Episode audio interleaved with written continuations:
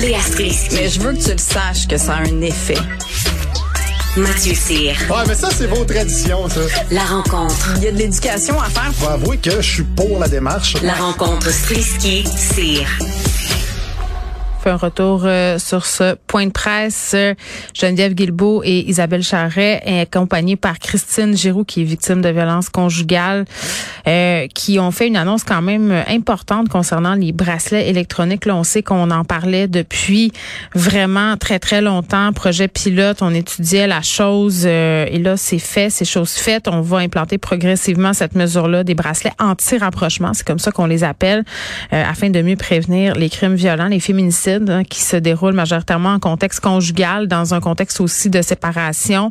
Bien souvent, on, on parle d'un projet de 35 millions de dollars qui est prévu pour déployer tout ça. Ça va s'échelonner sur une période de deux ans quand même, mais ça va commencer relativement bientôt là, parce que je vais être super sincère, j'aurais voulu voir une date euh, plus rapproché que le printemps là, mais je comprends qu'il faut prendre le temps de bien instaurer tout ça parce que ça se fait pas non plus euh, en criant ciseaux. Puis il y a plusieurs euh, paramètres dont il faut tenir compte là, notamment bon qui va porter ce bracelet là, dans quel contexte, est-ce que c'est un homme qui va être judiciarisé? on en a parlé souvent là, de ce dossier là, c'est quand même assez compliqué.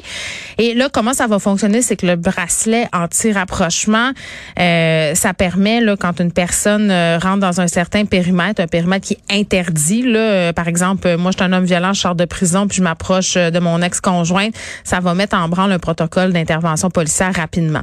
Euh, et ce que je comprends là, dans ce qui a été annoncé, c'est que la victime de violence conjugale aurait la possibilité d'avoir sur elle un objet qui l'avertirait aussi. Tu sais qu'en ce moment, la personne problématique est en train de, de s'approcher d'elle, donc pourrait prendre des dispositions à cet effet-là. Donc, au printemps 2022, ça va commencer au Québec. Donc, c'est ce qui résume, là, je voyais que Geneviève Guilbeault continue à répondre euh, aux questions. On aura 500 bracelets là, qui vont pouvoir être déployés dans l'ensemble du Québec. Euh, il reste quand même des points aveugles, selon moi, là, notamment le fait que ça va se passer, si ma compréhension des choses est bonne, pour des hommes qui sont déjà judiciarisés. sais, mais on l'a vu là, dans plusieurs féminicides, euh, c'est pas encore rendu à être judiciarisé. Il n'y a rien qui a été fait à ce niveau-là. Donc, est-ce que ça va être possible, en mesurant le degré de dangerosité, euh, de peut-être imposer le bracelet anti-rapprochement à des hommes qui sont à haut risque de commettre des féminicides. Puis même encore là, j'en ai parlé à plusieurs reprises avec le docteur Chamberlain, c'est difficile d'évaluer la dangerosité de quelqu'un. Parfois, on peut penser que la personne fera rien, puis finalement, c'est pas ça qui se passe. Puis d'autres fois, c'est le contraire. Donc tout ça est un sujet très, très complexe. On en parle avec Léa et Mathieu. Salut à vous deux. Bon, euh, je résumais tout ça là, euh, puis je parlais d'une victime de violence conjugale qui était présente au point de presse. Euh, ça a été aussi la même stratégie qui a été adoptée par le gouvernement là, quand il y a eu des annonces concernant les victimes d'exploitation sexuelle. On avait Clémentine, jeune fille qui était victime d'exploitation, qui était présente au point de presse. Je sais pas qu'est-ce que je pense de cette stratégie là, là d'amener des victimes peut-être pour venir légitimer les, les, actions qui sont prises, qui sont de bonnes actions. Là, je le souligne. puis je les trouve courageuses en fait euh, ces femmes-là, Léa, puis il y en a plusieurs là, qui m'offrent leur témoignage pour le Journal de Montréal et qui décident de montrer leur visage. Et à chaque fois, je trouve ça phénoménal d'être capable de, de faire ça. Ben moi aussi et sincèrement euh, cette semaine quand Stéphanie Spénard qui, qui est une victime dans la Naudière qui a été euh, violemment battue par par son ex-conjoint mm. Guy Benoît c'est arrivé le 19 novembre. Euh, quand, quand on l'a vu témoigner à visage découvert avec euh, toutes les blessures qu'elle a subies, euh, mm. entre autres à son visage, euh, ça m'a comme fait un choc euh, de à quel point, oui, ça prend du courage de faire ça, puis à quel point c'est important parce que la violence conjugale, c'est un truc là que on mentionne ce terme-là, on voit les féminicides, euh, on a l'impression que ça, ça devient un peu des faits divers où est-ce que mm. c'est facile de se ranger dans une sorte de dimension où ah ben c'est les affaires de leur couple ou de c'est comme si ça arrivait derrière des portes puis qu'on mm. comprenait pas vraiment c'est quoi exactement le, les dynamiques de entre les deux personnes. Puis là, à un moment donné, quand tu as vraiment le visage d'une femme qui te montre ses blessures et puis qui a le courage d'arriver là, puis il me semble que ça met un espèce d'éclairage complètement euh, réaliste sur ce que c'est réellement que cette violence-là. Puis je trouve que ça donne une force de témoignage euh, qui évidemment peut pas être fait à chaque fois parce que je comprends complètement que ces femmes-là soient terrorisées et qu'elles veulent pas leur face dans le journal. Mais faut le dire que ça a un impact, un impact réel, je pense, sur le dialogue, le dialogue social, Mm. parce que ça nous fait juste automatiquement comprendre la gravité de la chose. Ben c'est ça, puis tu vois, c'est c'est drôle ce que tu dis parce que euh, bon, euh, je publie le témoignage récemment de Mélanie Côté, euh, était rentrée justement en contact avec moi suite au rapport du coroner concernant le meurtre de Marilyn Lévesque, justement sur le bracelet électronique, en me disant, euh, moi, euh, mon ex est en prison, puis j'ai peur pour quand il va sortir, tu sais, qu'il attente à ma vie, euh, encore une fois, et il y avait des détails quand même assez violents là dans son récit qu'elle m'avait raconté, puis je me demandais si j'allais les mettre dans dans le texte, mais Bon, j'ai décidé d'en omettre quelques-uns et d'en mettre d'autres pour que les gens saisissent la gravité. Parce que des fois, j'ai l'impression, comme tu dis, là, tu sais, ça reste des mots, féminicide. On voit la, la, photo de la personne qui est décédée ou la photo de la victime au moment où elle allait bien. Euh, donc, on, on, on, je pense qu'on saisit pas toujours la violence de ces attaques-là, à quel point ces femmes-là aussi endurent un enfer, là, euh, ont des séquelles à vie, de, de graves séquelles physiques, psychologiques. Euh, c'est plate, mais je trouve que des fois, c'est nécessaire de mettre les photos. Puis dans le cas euh, dont tu viens de parler, là, euh, cette femme dans la région de Lanaudière, si je ne m'abuse, là, elle, elle fait, euh, elle fait les nouvelles parce que son fils a perdu sa place en garderie à cause de la violence conjugale dont elle a Oui. été victime. Puis on voyait sa face dans, tu sais, tu méfiais vraiment, euh, tu sais, blessée. Puis ça m'a choqué quand je l'ai vue. Tu sais, j'ai dit, ah, mais c'est vraiment nécessaire? Mais oui, je pense que Oui, oui. c'est nécessaire parce qu'on se garde un bras de distance avec cette violence-là, puis on a l'impression que, je sais pas, que ça nous concerne pas quelque part. Puis Ça la- nous la- concerne tellement tous. Puis tu sais, puis on voit la face de ces femmes-là une fois qu'elles meurent généralement. Puis là, ben, Ouais. c'est classé dans les nouvelles. Puis après, on passe à autre chose. Là, de- de- moi, ça m'a fait le même effet que quand la vague MeToo a commencé, parce que qu'on commence à voir le visage de ces femmes-là. Moi, je pensais pas que le silence se briserait sur les, les agressions sexuelles. Puis Mm. que là, on commence à voir le visage de des femmes qui sont qui sont victimes. Ça arrive, ça arrive en France aussi en ce moment avec une histoire d'une championne olympique qui s'est faite euh, violenter par son euh, par son entraîneur. Ouais. Puis elle, a- elle aussi, elle a publié la photo de sa face. Puis je vous jure Mm. que ça a un impact sur notre, vision de ce que c'est la violence conjugale. Mathieu? Ben, moi aussi, c'est venu me chercher de voir euh, la face de, de la victime ce matin dans le journal. Euh, c'est évident que ça. C'est parce que, en plus de ce que Léa a dit, tu sais, oui, euh, oui, c'est relayé euh, aux oubliettes parce qu'on se dit c'est leurs affaires, tout ça, mais au-delà de ça, c'est triste à dire, mais c'est parce que ça arrive tellement souvent, euh, la violence conjugale, des féminicides, qu'il y a une espèce de.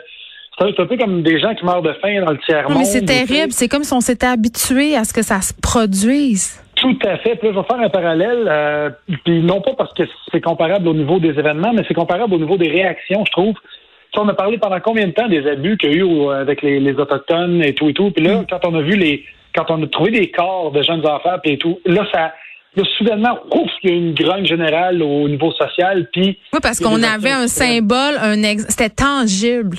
Puis les photos, c'est ça, c'est du tangible.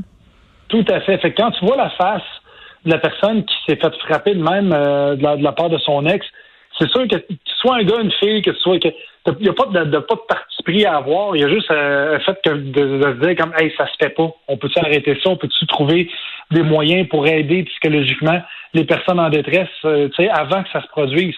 Autant au niveau de la future victime, autant au niveau du futur agresseur qui euh, qui lui euh, sait visiblement pas comment exprimer ses émotions autrement que par ses points. Fait que le fait de pouvoir voir ça euh, de façon graphique, je pense que c'est un constat de société qui euh, qui faut qu'il faut avoir. Puis avoir accès à des témoignages aussi, Léa, est-ce que tu es d'accord pour dire que ça vient un peu nous aider à briser les préjugés sur les victimes de violences conjugales? Parce qu'on se rend compte finalement que ce sont des femmes de tous les milieux, euh, de tous les âges. euh, tu sais, Ben oui. personne Oui. est à l'abri de ça.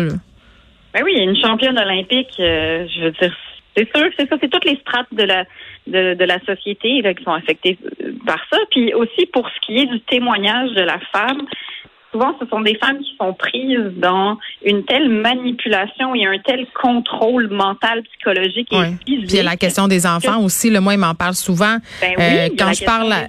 Oui, avec les personnes de SOS violence conjugale, là, on me dit il y a des femmes qui restent là parce qu'elles ne veulent pas justement que leurs enfants se ramassent avec leur père tout seul, tu sais, dans des cas de garde partagée, tout ça, parce que ça, dans euh, le rapport à bâtir la confiance, dans les questions de garde, il va en être question là qu'il faut tenir compte des situations de violence conjugale dans l'octroi de la garde pour les enfants.